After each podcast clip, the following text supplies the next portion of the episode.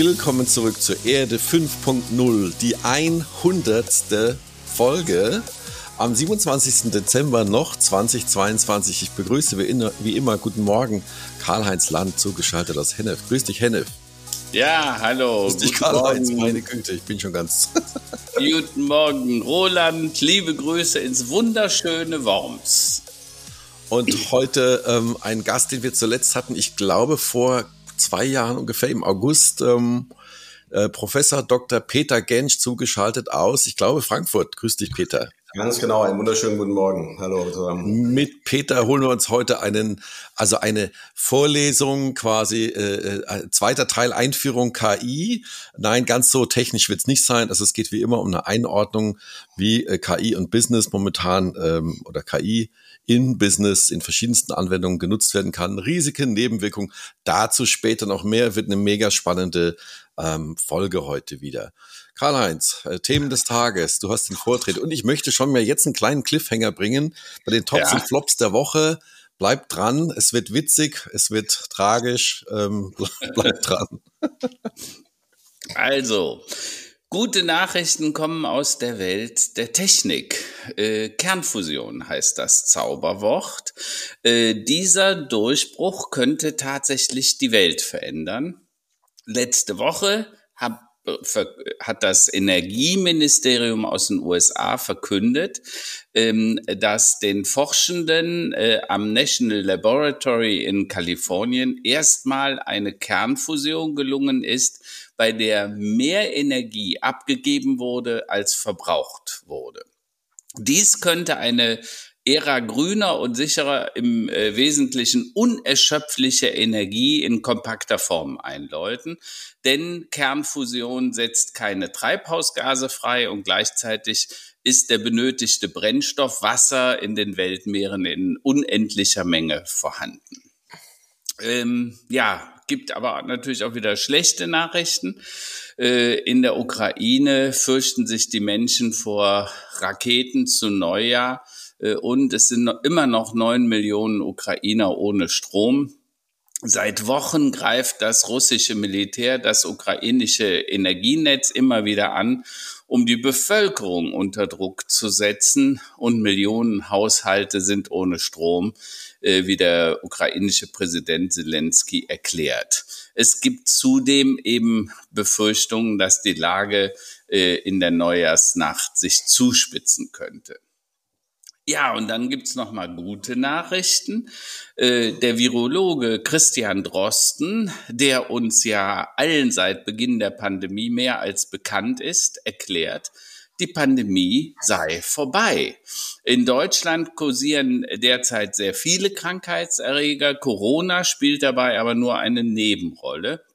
Nach Ansicht des Virologen Drosten gibt es in diesem Winter die erste endemische Corona-Welle und die Immunität der Bevölkerung sei jetzt so hoch, dass das Virus im Sommer kaum noch durchkommen werde. Und das sind ja mal im Wesentlichen auch gute Nachrichten. Wo, wo, wobei man dann sagen muss, dass natürlich die Zero-Covid-Strategie in China momentan gerade gegenteilig zurückschlägt. Also absolut. Da war Drosten, Drosten hatte recht, ja. Sagen, Gott sei Dank. So. Wirklich. Warst du durch mit den Themen des Tages bei dir? Absolut. Ich möchte noch äh, zwei Dinge, ähm, die wir nicht vergessen sollten äh, vor sechs Tagen ähm, die Meldung, dass in Afghanistan die Taliban jegliche Schulbildung äh, und Universitätsausbildung ähm, jenseits, ich glaube, der sechsten Klasse ähm, für Mädchen verboten hat, was natürlich vollkommen dramatisch und katastrophal ist, dass man der Hälfte der Menschheit äh, Bildung verweigert. Das ist also eine Tragik sondergleichen und natürlich auch ein Blick auf den Iran, ähm, wo es auch jetzt in London vor ein paar Tagen eine ganz interessante, sehr beeindruckende äh, Projektion auf die ähm, Botschaft äh, des Iran in London ähm, äh, gezeigt wurde, welche ähm, Opfer dort schon äh, zu beklagen sind und wie dort Kinder und Jugendliche getötet werden. Das ist also mehr als tragisch. Ich glaube, das sollten wir auch nicht vergessen. Nach all den guten News. Danke trotzdem, Karl. Das stimmt, das stimmt. Peter, wie sieht's bei dir aus? Hast du noch ein Thema des Tages, was dich beschäftigt heute, aus deinem ja, Fachbereich vielleicht? Mich, mich, hat eine Schlagzeile heute Morgen beschäftigt, äh, gute Elon Musk, ähm, Verlierer des Jahres 2022. Und das ist für mich ein bisschen ambivalent, weil natürlich ist der Typ äh, streitbar und sein Menschenverständnis und Mitarbeiterverständnis. Auf der anderen Seite hat der Typ natürlich auch viel erreicht. Wir würden heute Morgen nicht so nett virtuell zusammensitzen ohne ihn. Zumindest nicht zu dem Thema, weil er ja, ist ja. maßgeblich der Gründer und Treiber von OpenAI. Ähm, und das finde ich so ambivalent. Der treibt Innovationen ne, und eben nicht nur der AI, ne, Elektro, Raumfahrt, you name it. Ähm, aber dann irgendwie 2022 hat Tesla jeden Tag eine Milliarde Wert verbrannt. Ja. Twitter gibt jeden Tag fünf Millionen aus ohne Sinn und Verstand. Und ich verstehe natürlich auch, Karl-Heinz, dass du aus der Twitter-Gemeinde ausgestiegen bist, weil das natürlich schon grenzwertig ist, was der Typ macht. Auf der anderen ja. Seite wünsche ich mir in der KI-Diskussion manchmal wirklich so ein Elon Musk-Mindset, ja, so eine Innovationskraft. Und das ist für mich so ambivalent, dass man ihn jetzt, sage ich mal, vom, vom Innovator zum Totengräber macht, ähm, das einzige Wunderkind. Und das finde ich schon sehr, sehr ambivalent. Und äh, mhm. teilweise ist es einfach, nicht nur teilweise, es ist einfach beeindruckend, äh, wie er Innovation voranbringt. So, das mhm. muss man einfach so stehen lassen. Äh, dass der menschlich mehr als fragwürdig ist, ist, glaube ich, ist es, glaube ich, klar. Absolut, absolut. Aber das Gute an ja, Karl-Heinz, bitte. Ich habe gestern gerade einen Film gesehen, Glass Onion, also die Glaszwiebel. Und da war ein Charakter dargestellt, der sehr verdächtig mit seinen Unternehmungen an Elon Musk erinnerte. Sollte man sich mal angucken, da ging es um Mord, ziemlich cool gemacht. Äh, äh, natürlich alles Roman, äh, alles erfunden, äh, aber trotzdem interessant und ich bin bei dir.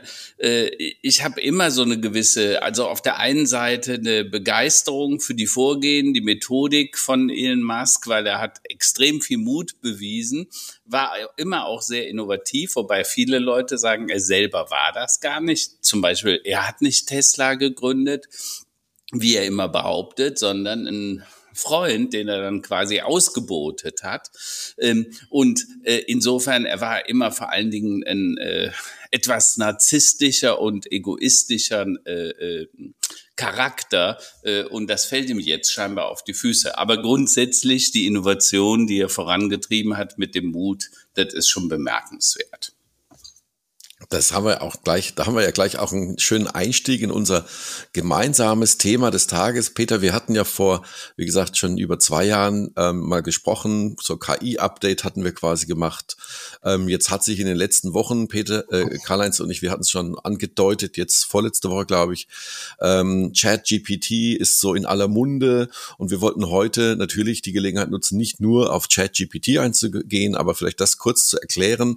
Wie ist der Kontext des Ganzen? Ganzen, ähm, was ist das, was kann man damit machen, ähm, aber in welchem Gesamtkontext technologisch, gesellschaftlich, rechtlich äh, liegt das Ganze, weil ich glaube, das ist etwas, was uns alle ähm, noch viel stärker beeinflussen wird im nächsten Jahr. Und ich hatte jetzt letzte Woche das auch schon äh, gesagt, ich habe den Eindruck, wir haben jetzt so einen Moment, so einen Dampfmaschinenmoment in, in der Technologiegeschichte. Ähm, bin mir, bin sehr gespannt, wie deine Einschätzung ist und auch deine, Karl-Heinz. Ähm, wollen wir da mal einsteigen bei dem Thema? Wollen wir bei ChatGPT mal anfangen? Sehr, sehr gerne. Was ist ich glaube, es gibt ja kein Thema, was momentan so gehypt und gebast wird wie das Thema. Äh, ihr kennt ja wahrscheinlich aus der Social Media Zeit noch dieses, wie lange dauert es, eine Audience von 100 Millionen zu kriegen? Ne? Da hatten wir ja mhm. gesagt, ja. Fernsehen, Radio und dann kam irgendwie Twitter, Facebook. Und der, der schnellste ist natürlich JetGDP mit, mit äh, fünf Tagen haben die gebraucht, um 100 Millionen User zu kriegen. Das zeigt schon mal, welches Momentum dahinter ist. Und ich schmunzel auch immer wieder bei LinkedIn. Jetzt hat der Christian Sauer neulich geschrieben, was soll ich machen? Mein Sohn hat die Hausaufgaben mit GPT-Chat gemacht und zwar sehr erfolgreich. ähm, ja. Oder ähm, den wir ja alle auch sehr schätzen, Mirko Lange, der jetzt sagte, äh, Peter, ich revidiere meine Meinung zur KI, wir müssen dieses Jahr nochmal reden. Ja? Also das zeigt, was für Momentum dahinter ist, das ist gut. Was mir nochmal wichtig war, in gebotener Kürze einfach nochmal das einzuordnen, weil wir wirklich, also ich glaube, der Dampfmaschinen-Moment beschreibt es ganz gut in einer extrem spannenden Phase ähm, der KI sind. Und das ist eben mehr als GPT. Das war mir nochmal wichtig. Das ist die sogenannte generative KI. Also im Gegensatz zu der klassischen KI, die irgendwie Datenpunkte approximiert oder prediktet, schafft sie eben Content. Sie schafft Medien, generative KI.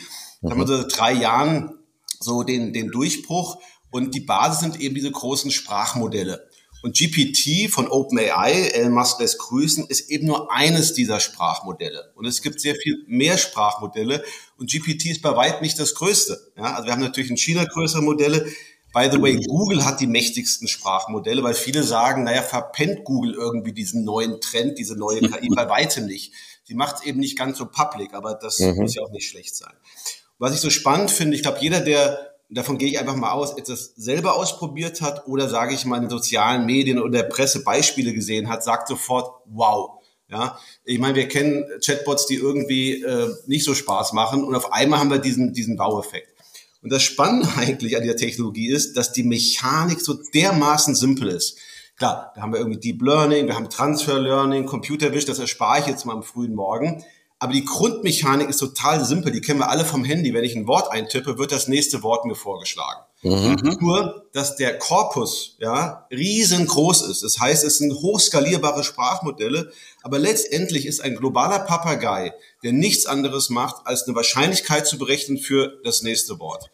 Und das mhm. muss man sich mal klar machen. So beeindruckend das ist, so simpel ist die Mechanik dahinter. Und was man, glaube ich, auch nicht vergessen darf bei der ganzen Diskussion, dieser viel strapazierte Begriff, ist das jetzt wirklich intelligent? Diese Modelle werden auch als Foundation-Modelle bezeichnet. Warum? Weil sie eine Foundation sind, nicht nur für einen Use Case. Also früher hatten wir KI und haben bestimmte Use Cases trainiert. Diese Sprachmodelle wie GPT sind eben eher generell einsetzbar. Sie sind eine Basis für viele Cases und Foundation, weil es einfach ein neues Paradigma ist ähm, in der KI. Aber Peter, lass uns das doch mal gerade ein bisschen vertiefen, weil das finde ich ganz wichtig. Äh, wir haben ja schon mal drüber gesprochen und da habe ich ja die These aufgestellt, es gibt noch gar keine künstliche Intelligenz, also sprich KI, sondern es gibt Machine Learning, also der Mensch trainiert der Maschine Algorithmen an, die er dann wiederholen kann. Da ist ja kein selbstständiges Denken. Die Frage ist, Würdest du das auch bei ChatGPT so noch unterschreiben oder sagst du, na ja, da fängt das Ding schon an, Dinge selber zusammenzustecken, weil es den Kontext anfängt zu verstehen? Also natürlich hat das System eine gewisse Autonomie. Wir haben ja schon immer Sachen kreiert, ne? der 3D-Drucker und so weiter. Nur bei der mhm. generativen KI ist es so, äh, dass die Generation durch die KI selber erfolgt. Wir sagen der KI ja nicht. Wir geben einen Impuls, einen sogenannten Prompt, und dann läuft sie eigenständig los und kreiert auch nicht nur Texte, sondern Bilder, Video, Rezepte, mhm. äh, Softwarecode und so weiter. Mhm. Aber die Mechanik bleibt dabei. Ähm, ich habe da nicht einen Geistesblitz heute Morgen unter der Dusche, ja, vielleicht. Mhm. Das, die KI hat diese Prozesse nicht. Sie ist am mhm. Ende mechanisch, aber genau. sie gibt uns immer mehr die perfekte Illusion. Das ist ja wie eine menschliche Intelligenz. Ja, aber ja, es bleibt ähm, bei der Illusion. Und das muss man ganz klar ja. sagen. Das Spannende finde ich an der Technologie ist einmal, sie ist gar nicht mal so neu, aber mhm. ähm, sie, sie, aufgrund zwei Phänomene kommen meiner Meinung nach zusammen. Die Qualität ist mega geworden und mhm. es ist so niederschwellig der Einstieg.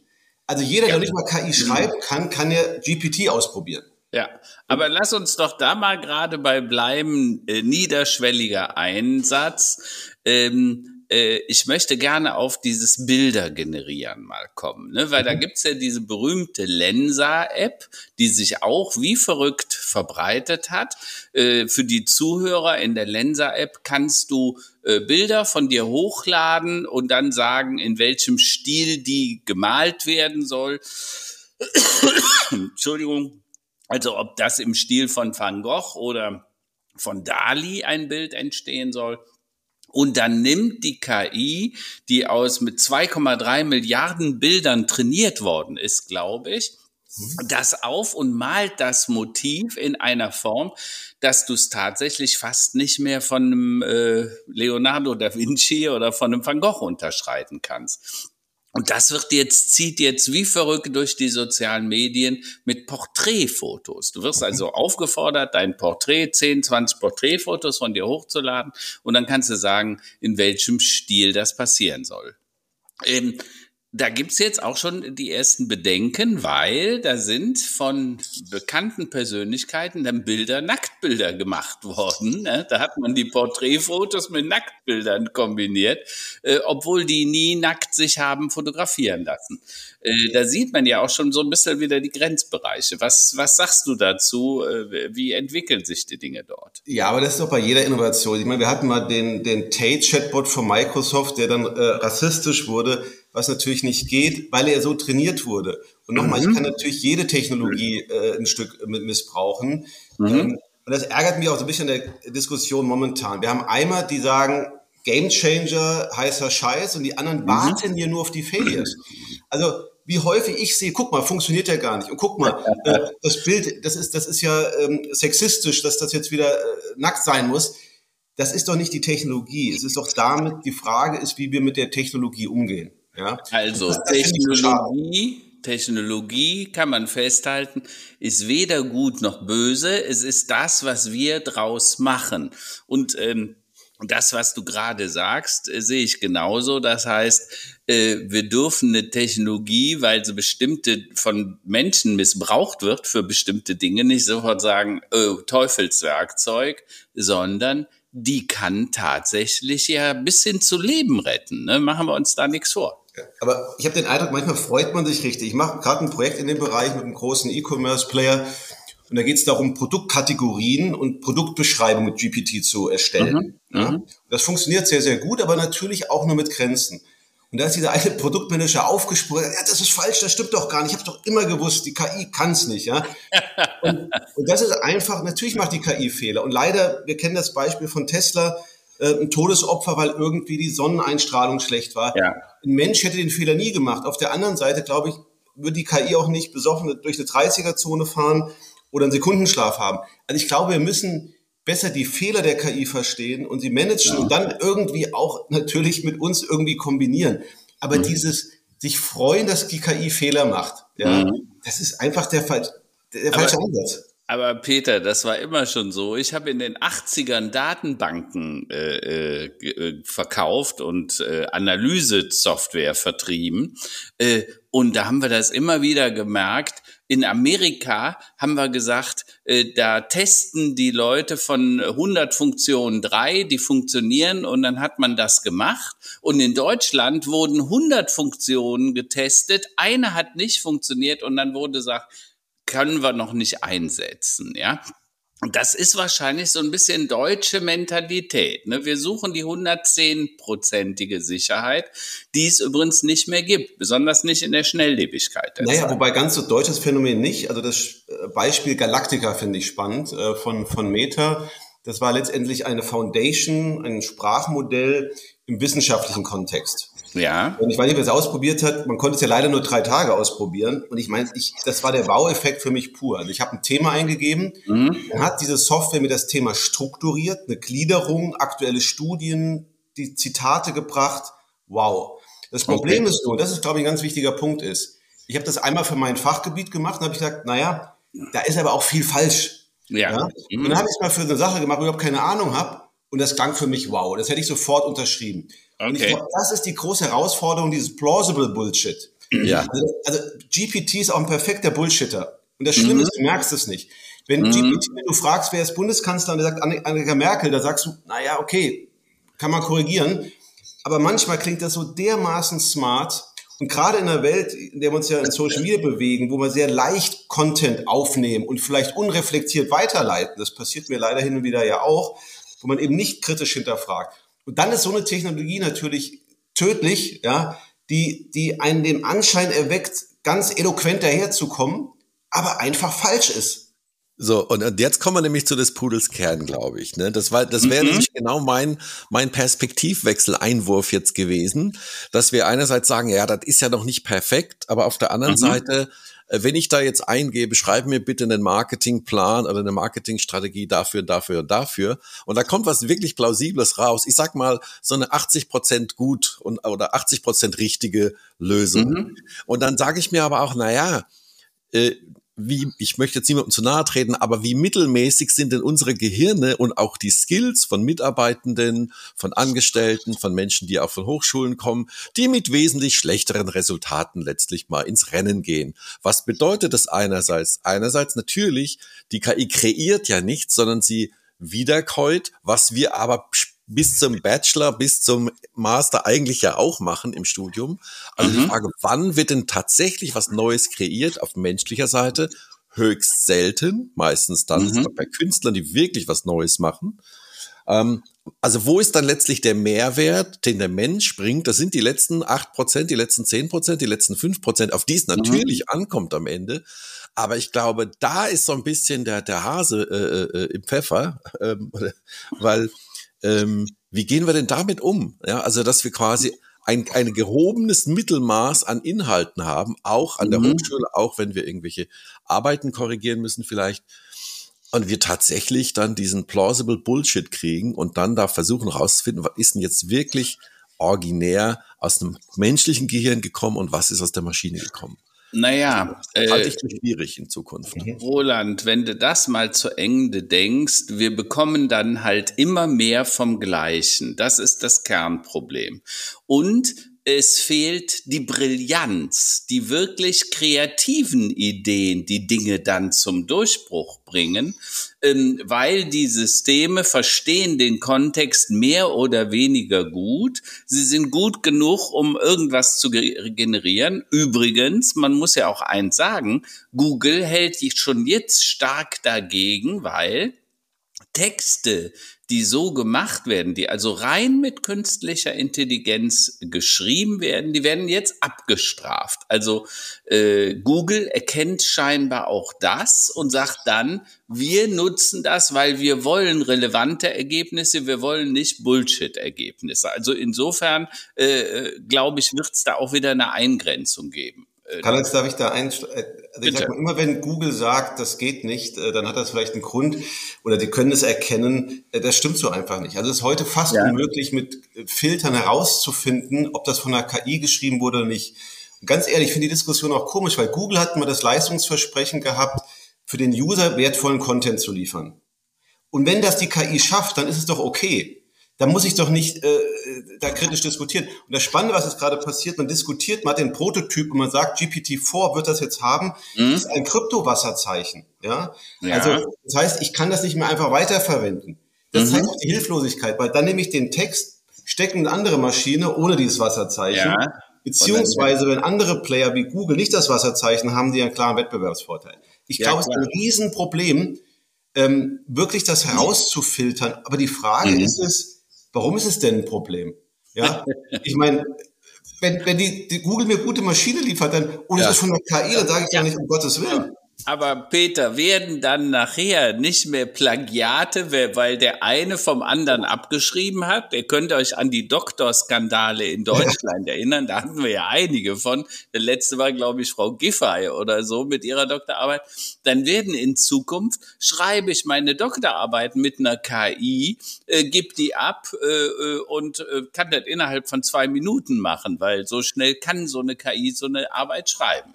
Und, und das ist ja das, was ich meine. Es wird ja eine Entwertung von Bildung geben, also von Allgemeinbildung. Und Karl-Heinz, was du eben als Brillanz bezeichnet hattest, vollkommen richtig. Aber ganz im Ernst, wie viel Prozent der Menschheit ist denn brillant? Ja, also das, das ist doch die, die Frage für mich. Oder wenn du, wenn wir mal von Google weggehen, ähm, äh, das mhm. Thema die Juristerei, unser Standardvertragswerte äh, Werte mhm. und sowas. Wer braucht denn bitte noch den Feldwaldwiesenanwalt, der dir einen Vertrag mhm. aufsetzt oder einen Mietvertrag checkt oder oder oder oder? Also da, da, da liegt so viel, das deswegen ist das für mich so der Dampfmaschinenmoment, da liegt so viel Musik drin. Und mhm. ähm, ob, äh, ganz ehrlich, also das haben wir auch schon alle erlebt, auch, ich sag jetzt mal, mal den Beispiel Anwalt oder Rechtsstreitigkeiten genommen, die mhm. sind ja auch nicht fehlerlos, die Menschen. Ja, ja also das muss man ja auch so sehen. Ja, also insofern ist die Frage, is it good enough und kostet mich quasi nichts und ich gehe das Risiko ein, hinzu, mhm. ähm, ich verlasse mich darauf, zahle sehr viel Geld für ein Dokument, was mir genauso wenig weiterhilft, um es jetzt mal zu übertreiben. ja, ja also das ist halt die Frage. Du, du hast auch wissenschaftliche Arbeit an, angesprochen. Ich habe ja so einige Bachelor, Master, Doktorarbeiten, die ich betreue. Ganz offen, ich hätte überhaupt kein Problem, wenn der Grundlagenteil mit so einem Foundation-Modell geschrieben wird. Ja. Weil das ist Fleißarbeit. Trag zusammen, mach noch mal eine, einen Check am Ende.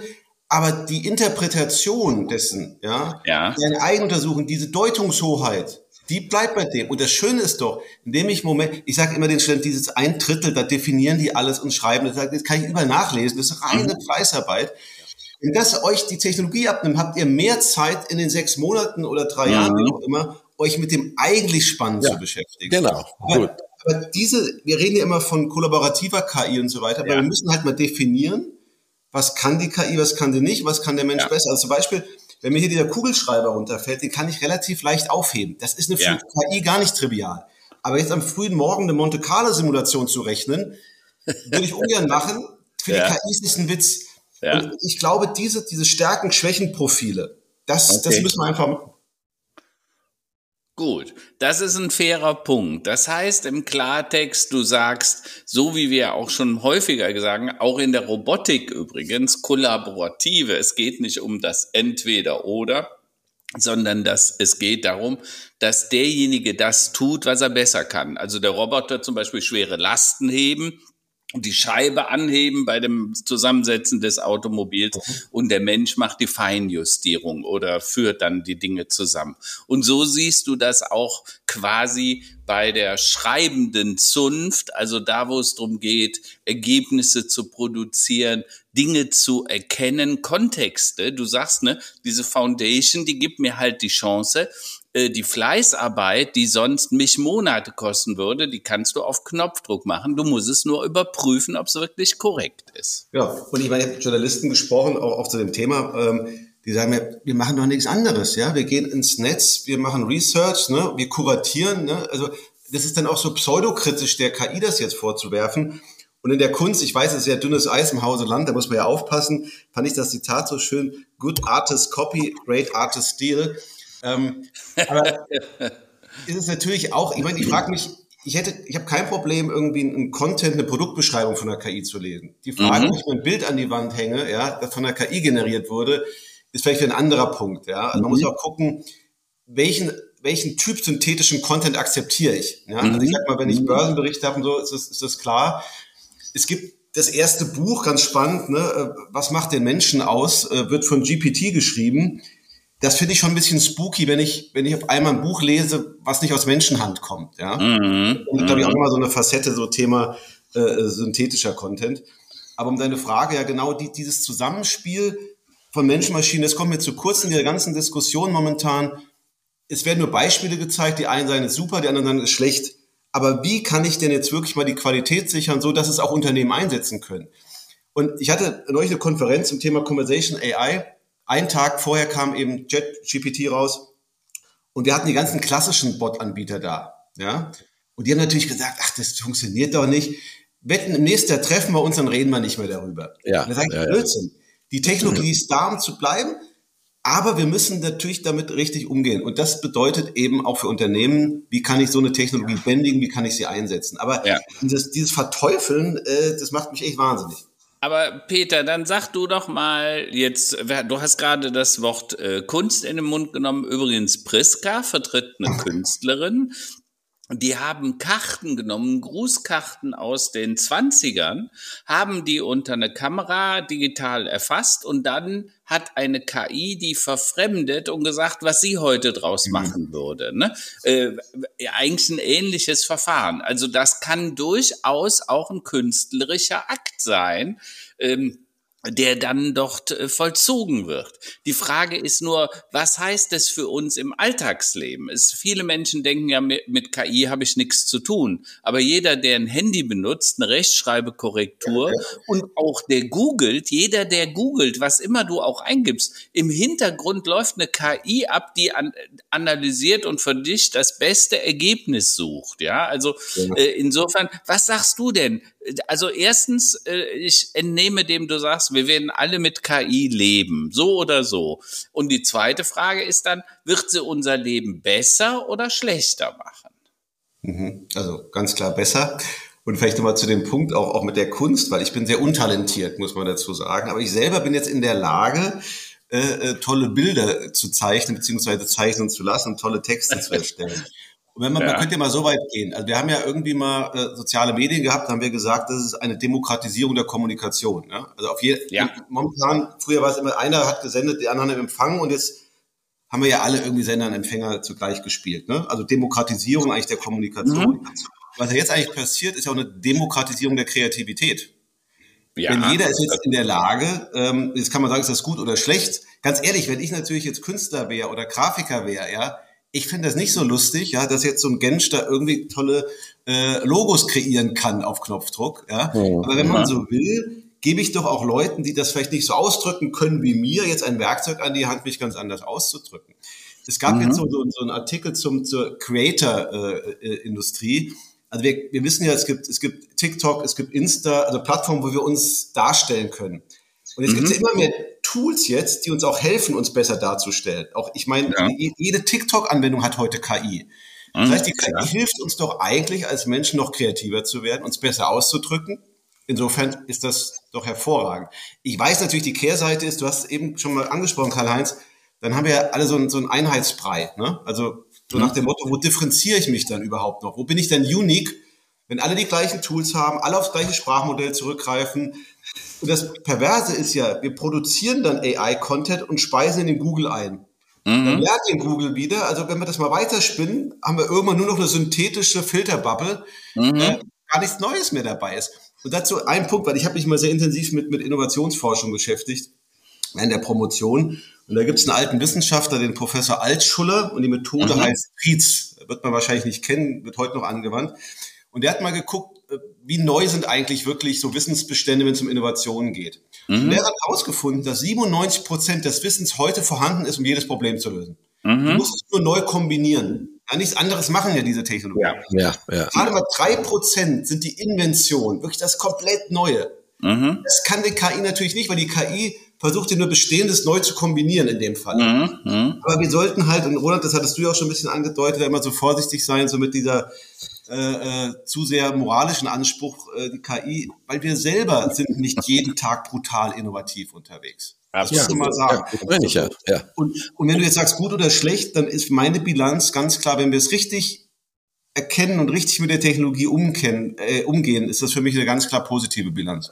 Also ich, ich bin vollkommen bei dir. Was ich halt glaube, und ich äh, kannte die Zahl bisher nicht, äh, dass quasi äh, aber für viele Probleme die Lösungen schon da sind. Wir müssen sie nur anders kombinieren, weil das bedingt ja vor allen Dingen die unterschiedlichen Wissensgebiete miteinander zu verbinden. Das sind dann auch die sogenannten Sprunginnovationen. Also wenn du Wissen, was in einem Bereich, vielleicht der Elektro, Elektronik oder Mechanik schon funktioniert hat, das bringst du auf einmal in ein neues Wissensgebiet, äh, wo das quasi bisher nicht angewandt wurde, da kommen die wirklichen Innovationen her. Äh, und deshalb glaube ich auch, dass die KI tatsächlich erhebliche Mehrwerte produzieren kann, weil das tut die nämlich unabhängig von ihrem Fach sozusagen, äh, besonders diese, wie du sie nennst, Foundation in der KI. Mhm.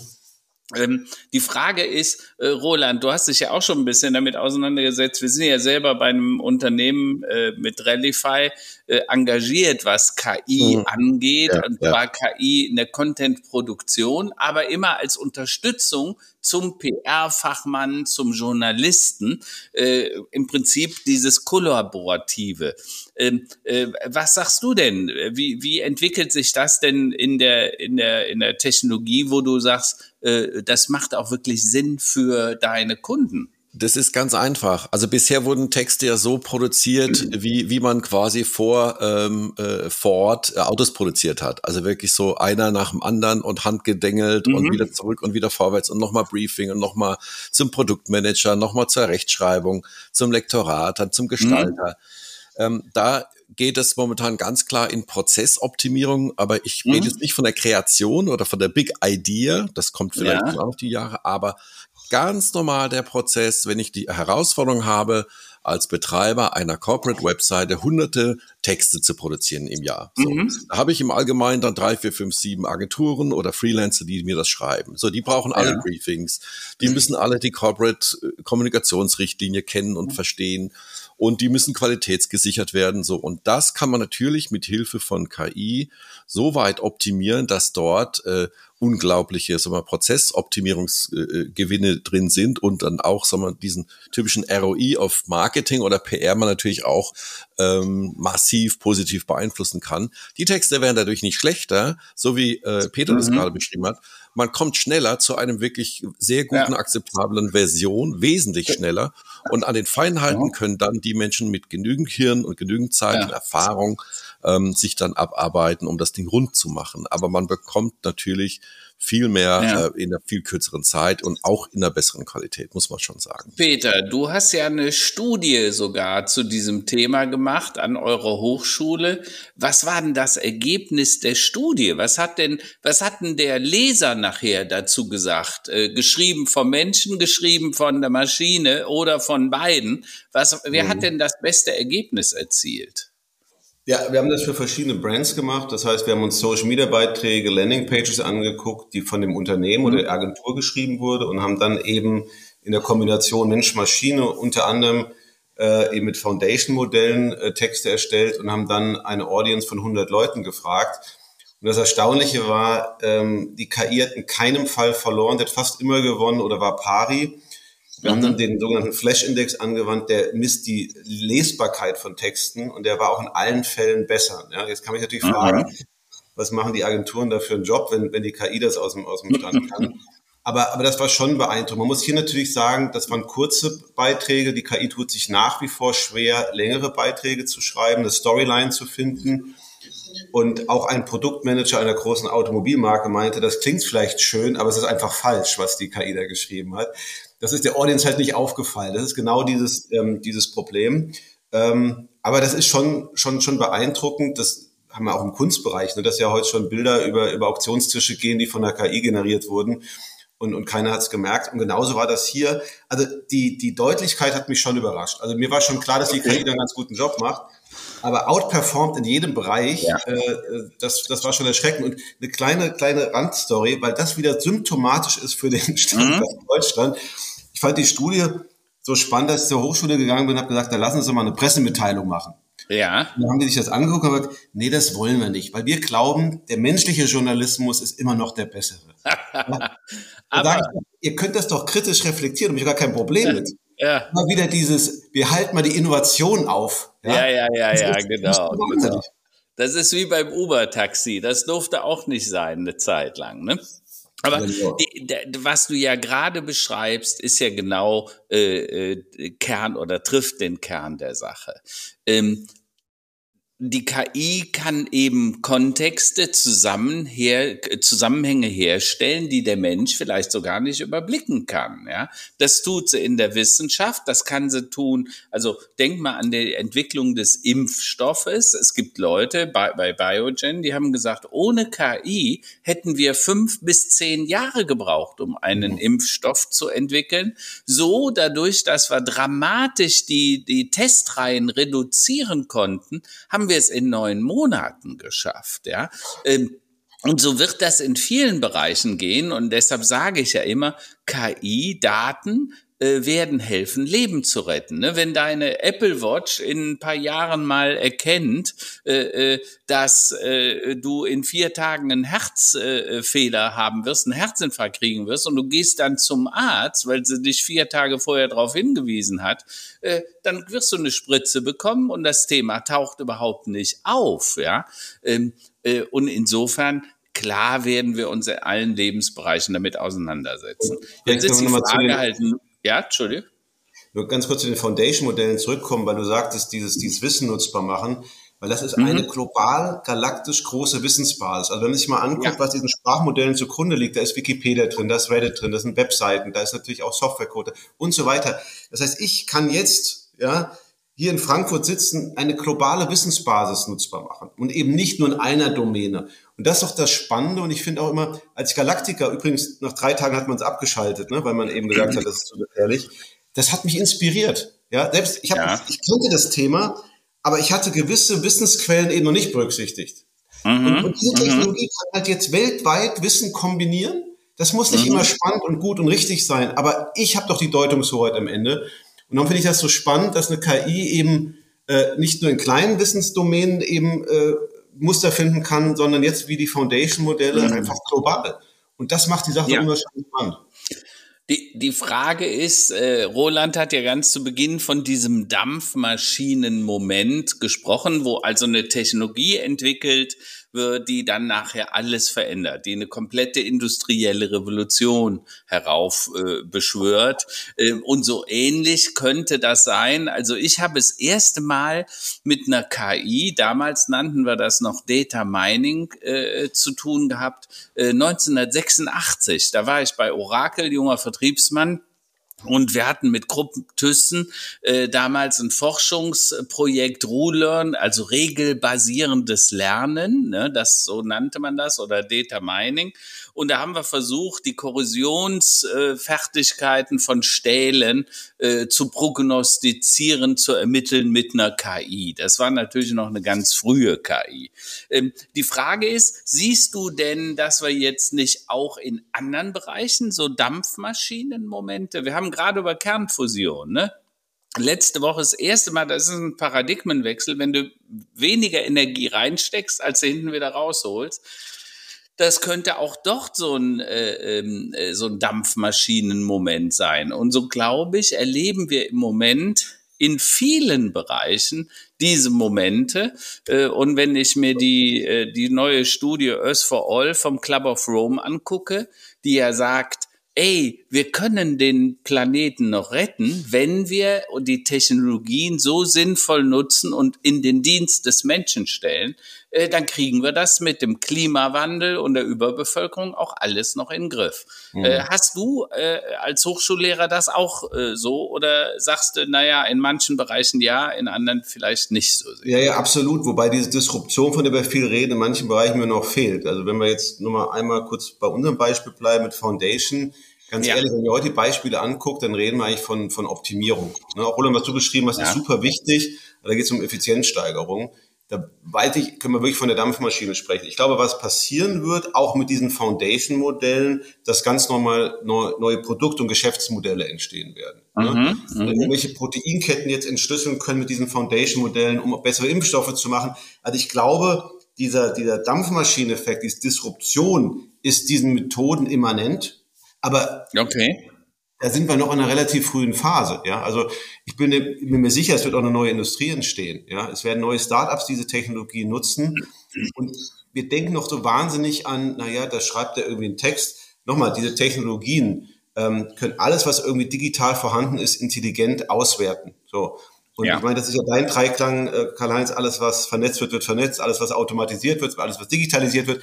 Das heißt, wir werden ja immer mehr Möglichkeiten haben, aus diesen digitalen Wissensbeständen Sachen zu machen. Und das müssen dann ja nicht nur blöde Blogbeiträge ja. sein, sondern natürlich kann ich da aus Disruptionen der Gesundheitsforschung in vielen, vielen Bereichen werden wir das haben.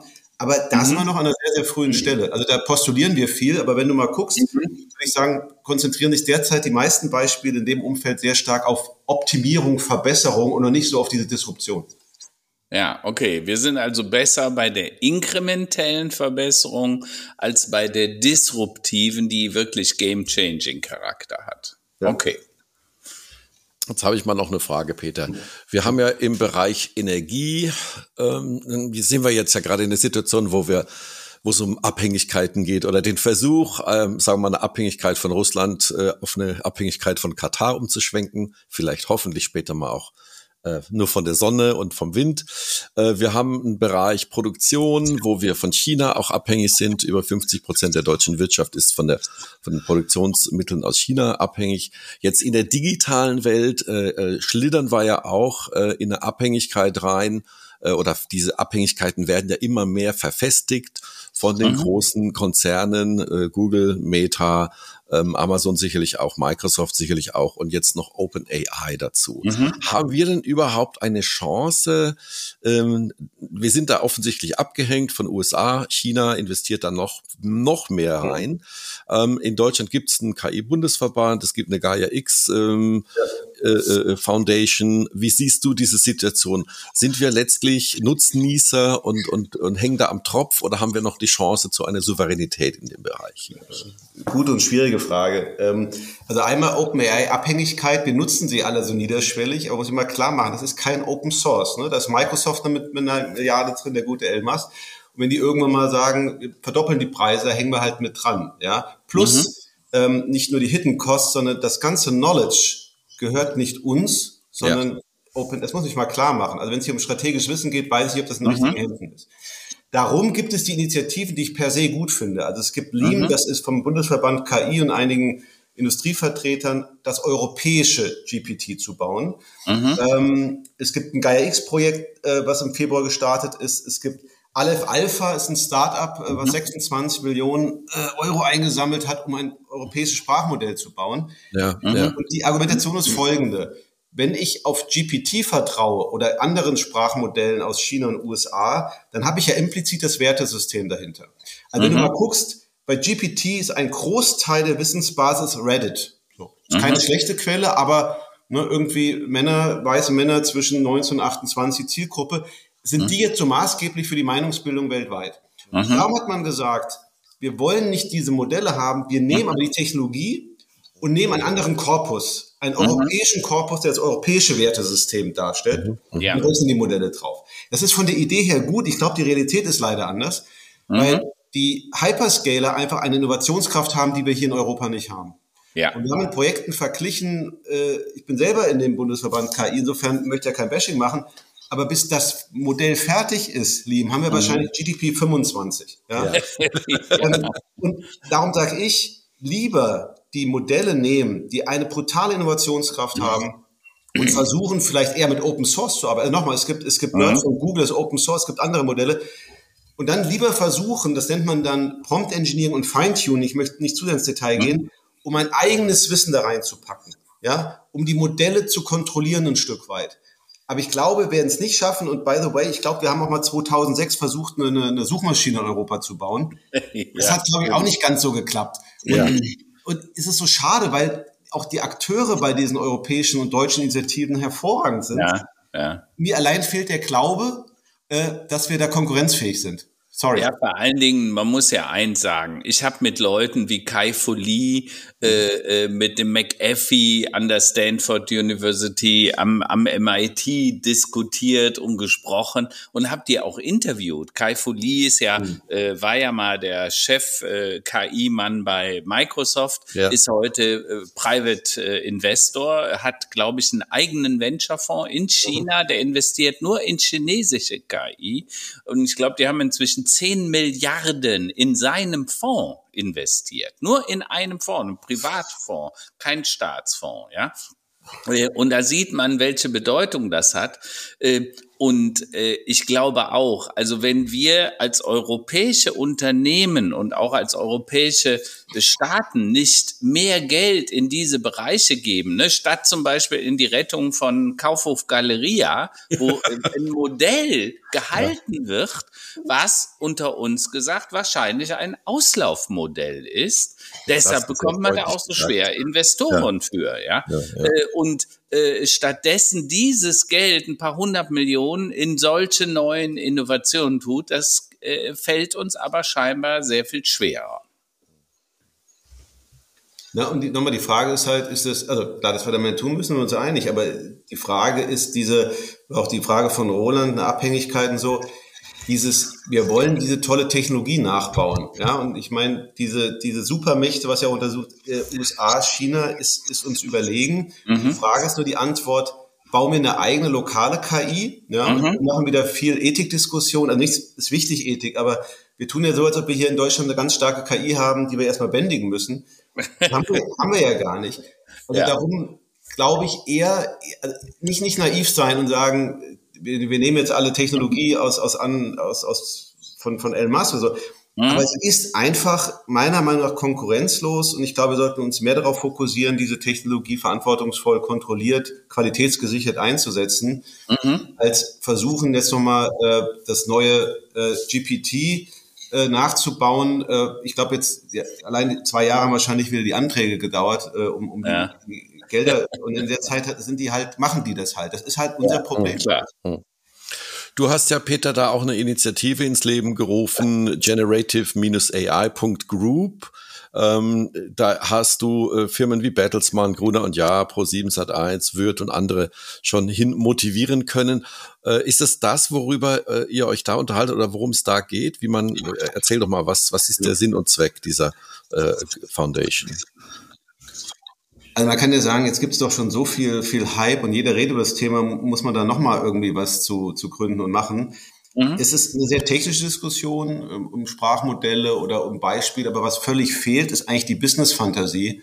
Äh, wie, also nicht nur, wie ich Prozesse optimiere, sondern wie kann ich neue Produkte gestalten, wie kann ich neue Geschäftsmodelle kreieren.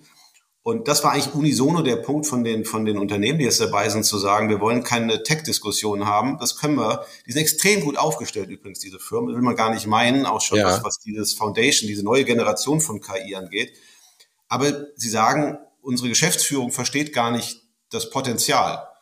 Und wir brauchen Use Cases, wir brauchen Beispiele, wir brauchen Überzeugungsarbeit, dass diese Technologie die Welt verändern wird. Und das fand ich so spannend und ich habe das ja schon mal gemacht. Ähm, Damals kam das Social Media auf, da kam irgendwie Facebook und Twitter und dann haben alle gesagt, wie gehen wir damit um? Und da haben wir uns ja auch getroffen, hin wieder beim Kaffee und da ist der Social Media Excellence Kreis entstanden. Äh, da durften wir auch mal in Monte Carlo und Amsterdam dank Karl-Heinz äh, verweilen. Ähm, und äh, das war eine tolle Community, also Non-Profit, einfach dieser Austausch. Und ich glaube, der fehlt. Wir haben eine Fantasielosigkeit. So viel wir momentan über diese neue Technologie reden, so wenig haben wir mhm. doch wirklich gute Beispiele. Und das war eigentlich die Idee zu sagen, lass uns doch gerade mal branchenübergreifend, ja. Was mhm. macht Bertelsmann, ZDF Digital ist dabei? Einfach mal diesen Blick über den Tellerrand. Das ist ja eigentlich das Kennzeichnen von diesen Foundation-Modellen, über die Grenzen auszudenken, mhm. ähm, dass diese KI für viele eben spannend sein kann. Mhm. mhm. Und das ist ein zartes Pflänzchen und ich habe die gar nicht motiviert, der mich eher hin motiviert. Ähm, und finde ich einfach äh, einen, einen, wichtigen Punkt. Das ist ein kleiner Beitrag jetzt vielleicht, wie wir auch diese mächtige Technologie in Deutschland respektive Europa vielleicht ein bisschen erfolgreicher einsetzen können. Übrigens, jeder herzlich eingeladen, der mitdiskutieren will. Äh, auf der Webseite findet man, findet man Informationen. Also es geht nicht darum, äh, wie gesagt, jetzt irgendwie einen Tech-Talk zu machen, sondern eher sich zu überlegen, äh, wie kriegen wir mehr Business-Fantasie in das Thema. Ja. Ja. Mhm. Ich werde natürlich den, das verlinken, sowohl auch zu Rallyfy wie auch zur Studie, über die wir heute gesprochen haben. Wir haben heute wieder viel gelernt über den aktuellen Stand. Wir sehen, das Thema wird immer leidenschaftlicher, immer wilder und kommt immer näher. Also es ist quasi schon da. Habt ihr denn mhm. eine gute Idee für einen Clickbaiting-tauglichen Titel unserer Folge, unserer hundertsten Folge heute in, in, in Erde 5.0?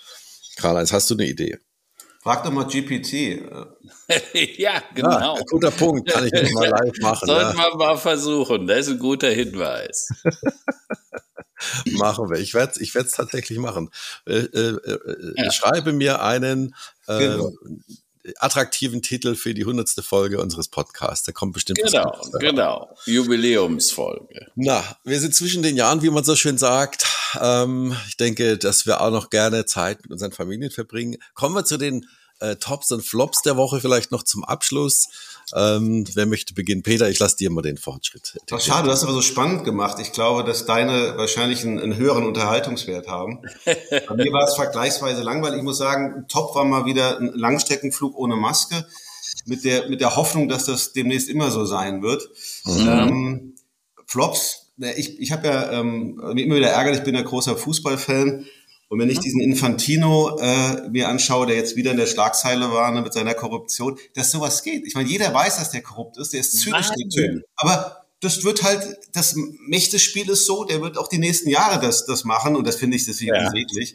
Und, und das ärgert mich immer wieder, wo, wobei ich jetzt äh, blickend auf 2023 nicht auf den Weltfußball schaue, sondern auf den europäischen, nämlich auf die Champions League. Das muss gesagt sein, äh, als kleiner äh, Eintracht-Fan, ja, das erleben mhm. zu dürfen. Ich weiß nicht, hoffentlich wisst ihr das, dass die Eintracht in der Champions League spielt. Ja, klar. Jemand, der mit sechs Jahren, weißt du, Teddy in Eintracht, Bettwäsche, Eintracht und eigentlich nur Abstiegskampf kennt, jetzt Champions League, also das, das ist natürlich mein, mein äh, Top äh, jetzt noch in diesem Jahr und natürlich dann auch sicherlich im nächsten Jahr. Ja, super schön, sehr schön, sehr schön. Naja, äh, bei, bei mir war es so, äh, die Tops die Kinder und der Enkel waren zu Weihnachten bei uns zu Hause, sogar die Tochter aus New York, die ist gerade auf dem Weg nach Saudi-Arabien, die fliegt heute nach Jeddah und hat dort für sechs oder sieben Wochen Filmaufnahmen. Also sie ist ja Foto Fokuspullerin, wahrscheinlich die erste Fokuspullerin in äh, Saudi-Arabien. Ja, wir sind mal gespannt, was sie danach berichten wird. Ähm, und äh, der weitere Top ist, wir werden im April 23, Ende April, den ersten Mutmachergipfel in Köln veranstalten. Stay tuned, Peter, da komme ich auch auf dich noch zu. Wir suchen Leute, Menschen, die Mut machen für das neue Jahr und für die nächsten Jahre äh, beim Klima, aber auch im Technologieumfeld und so weiter. Naja, und der Flop, alle Kinder waren da, bis auf eins, der Sohn Moritz den hat's mit Virus erwischt und er konnte nicht kommen.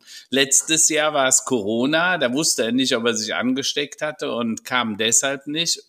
Hat es natürlich nicht, aber Weihnachten war dann irgendwie vorbei. Und dieses Jahr hat ihn ein Virus erwischt. Also ich wünsche ihm weiter gute Besserung, aber wir feiern nach, lieber Moritz. Nächstes Jahr kann er, äh, lädt er dann ein, dann könnt ihr zu ihm Genau, kommen. genau, genau. Aber also was sind denn deine Tops? Und bevor Blogs? ich da Jetzt einsteige, also live aus chat.openai.com habe ich jetzt reingeschrieben, bitte write a great headline for a podca podcast with focus on AI and sustainability. Und da gibt ihr mir vor AI for a sustainable future, Doppelpunkt, exploring the intersection in technology and environmental responsibility. Also inhaltlich vollkommen richtig, ein bisschen ja. zu unkreativ, ein bisschen zu schwach. Äh, ich lasse mir gleich noch was einfallen. Zu meinen Top und Flops groß angekündigt ähm, dieses Jahr. Ähm, also hinter jedem Flop steht, steckt ja auch manchmal auch ein Topf. Fangen wir mal mhm. mit dem ersten an. Wenn ich das jetzt quasi ein Quiz machen würde auf Facebook oder auf LinkedIn und kreuze mal an, was ist das Blödste, was glauben Sie, was ist denn Roland Fieger an Weihnachten passiert? Ähm, so, alle, alle Sachen sind passiert. Also Nummer mhm. eins, seit 23.12. haben wir kein Internet im Haus. Oh. Das bedeutet, äh, also auch kein WLAN. Das bedeutet, die Rollläden gehen nicht hoch und runter alleine, also eigentlich gar nicht, im Keller zumindest mal. Bestimmte mhm. andere Dinge, die automatisiert wurden, sind gerade nicht automatisiert. Also ich kann jedem nur raten, der äh, Smart Home macht, baut überall noch einen Schalter daneben, weil ansonsten seid ihr in solchen Fällen einfach im Dunkeln. ähm, was hat das natürlich, bringt das mit sich, man muss miteinander reden, man haut Brettspiele raus, nichts mit Netflix und solchen Dingen. Ähm, also das war ganz interessant mal zu sehen. Ich habe auch hier, seht ihr es, äh, meine CD-Sammlung rausgeholt und habe mal wieder 20 Jahre alte und ältere CDs gehört. Ja, Also hervorragend. Das war der eine. Der zweite Punkt war an Heiligabend Abfluss verstopft mit allem, mhm. sag mal, was da olfaktorisch mit reinspielt. Braucht ja. man auch nicht. Dritter mhm. Punkt. Äh, Weihnachtsessen hat ja auch sowas, ist ja was Wichtiges, ne? Ich koche, mhm. ich mache, ich tue und alles. Ähm, das ist auch noch misslungen. Sagen wir mal so. Also das Christmas Dinner war auch ein Desaster, so halbwegs. Ja. Ähm, aber gut, das Gemüse zumindest war lecker.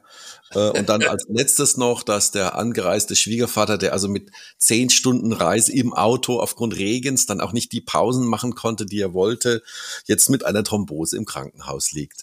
Also, äh, ich sag mal, das reicht jetzt für dieses Jahr, würde ich sagen. Hauptsache, ich sage mal, Hauptsache, wir sind alle gesund, das kann man schon mal durchstreichen. Mhm. Ähm, das war also insgesamt dieses Jahr ein bisschen durchwachsen, aber wir haben den Humor nicht verloren und äh, die Familie hält zusammen. Insofern ist das Allerwichtigste. Sehr gut, sehr gut. 2023 kann ja da nur besser werden. Kann ne? nur besser werden. Also insofern, wir haben schon genug Krankenhausbesuche dieses Jahr gehabt. Das reicht jetzt wirklich. Ne? Okay, okay. Dann, Na äh, gut. Dann sollten wir allen äh, Menschen einen äh, guten Rutsch wünschen, ein erfolgreiches, glückliches und hoffentlich auch gesundes 2023. Und wir werden unsere 101. Sendung nächste Woche machen. Mhm. Und da werden wir einen Jahresrückblick machen. Und ich Genau. bin jetzt schon dabei, mich vorzubereiten. Ja. Jeder, der noch Input hat, der sagt, Mensch, da sollte unbedingt drüber gesprochen werden in eurem Jahresrückblick, kann da gerne uns was zukommen lassen, per E-Mail, wie auch immer. Ihr wisst, wie ihr uns erreicht. Äh, Und wir wünschen jetzt zunächst mal, äh, dass er gut ins neue Jahr kommt. Man muss auch dazu sagen, es gibt ja viele Jahresrückblicke, aber die Jahresrückblicke bei Erde 5.0 sind mit die erfolgreichsten Sendungen immer gewesen. Das ist tatsächlich interessant. Das stimmt, das stimmt. Ja. Gut. Gut, wir Peter, freuen vielen uns. Dank. Natürlich wird diese noch erfolgreicher sein, wenn mir jetzt gleich noch voll kreativ ein äh, knackiger Titel einfällt für unsere heutige Folge. Vielen Dank, dass du Zeit für uns gefunden hast. Danke an euch, hat Spaß gemacht. Ja. Also Ciao, bis dahin. Tschüss.